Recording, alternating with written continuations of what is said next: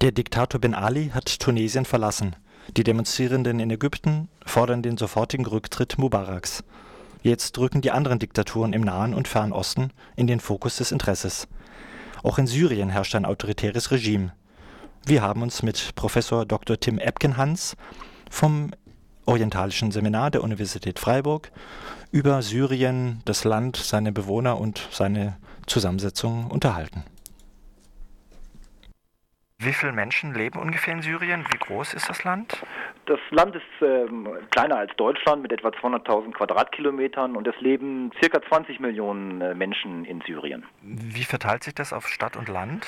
Ähm, wir haben in Syrien eine starke Verstädterung. Also wir haben mit äh, Damaskus eine Großstadt, die im größeren Einzugsbereich fast 6 Millionen Menschen beherbergt, also sehr viel größer zum Beispiel als Berlin von der Bevölkerungszahl ist. Währenddessen dann noch zwei, drei größere Städte, Homs und Aleppo am Mittelmeer halt äh, zu nennen wären. Ähm, also wir haben eine Verstädterung, die deutlich über 60 Prozent liegt. Und wie setzt sich die Bevölkerung in Syrien zusammen, also was Nationalitäten oder auch äh, Religion angeht? Also Nationalitäten sind äh, oder Ethnien sind vor allen Dingen erstmal der größte Anteil sind arabisch sprechende und arabische Bevölkerungsanteil, der dürfte relativ hoch liegen. Dann haben wir eine kleine kurdische Minderheit, insbesondere im Nordosten des Landes. Religiös ist Syrien sehr viel heterogener, als wir das vielleicht von außen annehmen. Wir haben eine relativ große christliche Gruppe. Wir haben sunnitische Muslime, die etwa 75 Prozent des, der Landesbevölkerung stellen. Und dazu noch eine kleine Minderheit schiitischer Muslime, die allerdings politisch und wirtschaftlich sehr wichtig sind, weil sie schon seit langer Zeit, das sind die sogenannten Alawiten, eine schiitische Gruppe, weil sie insbesondere hier über die wirtschaftlichen Ressourcen des Landes verfügen können und über den Sicherheitsapparat auch die politische Elite des Landes stellen. Das heißt, auch der Präsident al-Assad gehört zu dieser Minderheit? Bashar al-Assad gehört ebenfalls zu der Minderheit der Alawiten, das ist richtig. Wie können wir es uns erklären, dass diese Minderheit ähm, die Fäden im Land ähm, im Grunde in der Hand hält?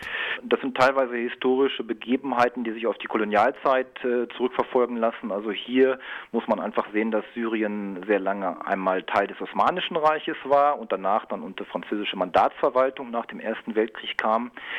Und hier haben wir sehr häufig, dass der Kolonialherr, zum Beispiel die Franzosen, Minderheiten in einem gewissen Kolonialgebiet nehmen und ihnen bestimmte Positionen in Wirtschaft und in der politischen Verwaltung übertragen, weil man sich davon gewisse Loyalitätsbindungen erhofft, weil der Kolonialmacht äh, stellt sich dann als eine Macht dar, die natürlich die Minderheit gegenüber der Mehrheit dann auch beschützt. Bei den Aleviten ist es so, dass sie als schiitische Bevölkerungsgruppe in diesem größeren äh, sunnitischen Raum, die Türkei ist auch, oder das Osmanische Reich war auch ein sunnitischer Staat, historisch gesehen häufig unter Verfolgung zu leiden hatten. Das heißt, sie haben sich grundsätzlich auch in Regionen des Mittleren Ostens zurückgezogen, wie etwa das Gebirgs, äh, also die Gebirgsregion im, im, Libanon und in Syrien, wo sie halt äh, in Ruhe leben konnten. Und äh, mit der Kolonialherrschaft und der stärkeren Integration sind diese Minderheiten sehr häufig dann in Positionen gekommen, wo sie halt Zugriff auf dann entweder den Sicherheitsapparat nehmen konnten, beziehungsweise auf die ökonomischen Ressourcen. Und das wurde von den Kolonialmächten in der Regel häufig gefördert. Und es ist dieser Minderheit gelungen, auch nach der Kolonialzeit diese zentralen Positionen weiter zu besetzen? Im Großen und Ganzen ja, weil es einmal auf Netzwerke und Strukturen basieren konnte. Also es ist eine relativ begrenzte Volksgruppe, die in einer bestimmten Region des Landes zu Hause ist und dadurch, dass sie halt schon in Sicherheitskräften vorher überrepräsentiert war, konnte das, also insbesondere im Offizierskorps muss man dazu immer sagen, konnte das dann nach der oder im Rahmen der Unabhängigkeit ausgenutzt werden und das gelangt dann auch insbesondere durch äh, eher eine autokratische Politik. Also Syrien ist bis heute, obwohl es offiziell eine, eine sozialistische Volksrepublik ist, ist es ein sehr autoritärer Staat, ein, eine Autokratie, die nicht unseren Vorstellungen von einer Demokratie entspricht und dadurch hatte natürlich auch dann die herrschende Elite im Rahmen der Dekolonisierung die entsprechenden Hebel in Bewegung gesetzt, äh, einen repressiven Apparat aufzubauen, der natürlich in erster Linie der eigenen Machterhaltung dient und diente. Der Präsident wird direkt gewählt, habe ich gesehen in Syrien. Das ist ja immer ein Zeichen dafür, dass eine starke Machtposition vermutlich ist. Wie kam der jetzige Präsident an die Macht und wie lange hat er schon die Fäden der Macht in der Hand? Also der jetzige Präsident Bashar al-Assad ähm, ist der Sohn des vorherigen Herrschers Hafiz al-Assad, der kam 2000 an die Macht. Sie haben recht, ähm, offiziell existieren oder offiz offiziell wird gewählt in Syrien. Es ist eine Präsidialrepublik vom, von der Struktur her, wo der Präsident normalerweise sehr starke Vollmachten und Kompetenzen hat. Äh, man muss dazu aber sagen, keines der Wahlen in Syrien war jemals äh, frei und fair, wie etwa die OSZE oder andere Organisationen es gerne sehen würden, sondern das waren immer sehr stark manipuliert manipulierte Wahlen, wo das Ergebnis im Prinzip vorher schon bekannt gegeben wurde bzw. oktroyiert worden ist. Der jetzige Präsident ist relativ jung an die Macht gekommen. Sein Vater ist 2000 gestorben, im Jahr 2000, und der Sohn musste dann, als es klar war, dass, dass Hafiz al-Assad nicht mehr lange leben würde, wurde halt versucht, ihn auch innerhalb der Armee entsprechend also bekannt zu machen, dass die verschiedenen Sicherheitskräfte ihn auch als neuen Herrscher akzeptieren.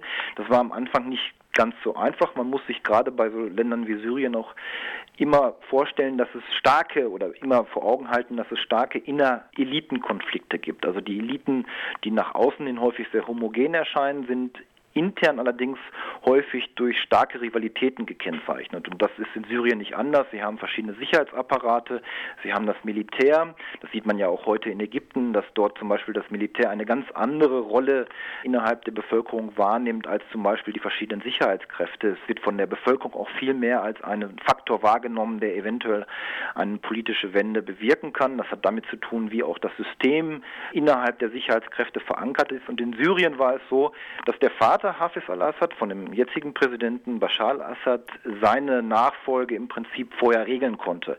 Etwas, was Mubarak in den letzten Jahren mit seinem Sohn Gamal auch versucht hat, was aber auch aufgrund innerer Widerstände, also Konflikten innerhalb der Elite verhindert wurde, beziehungsweise wo dann einfach äh, ganz klare Grenzen aufgezeigt wurden, die der Präsident nicht überschreiten konnte. In Syrien war das nicht so gegeben. Dort verlief diese Transformation relativ, zumindest von außen gesehen, relativ harmonisch.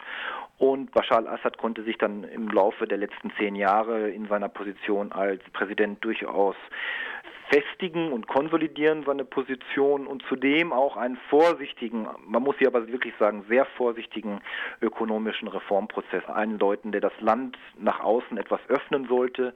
Hier insbesondere Tourismus, aber auch natürlich die wesentlichen Exporte. Syrien ist nach wie vor Erdöl produzierendes Land, obwohl die Förderquoten sehr gering sind und für den internen Verbrauch praktisch komplett aufgebraucht werden.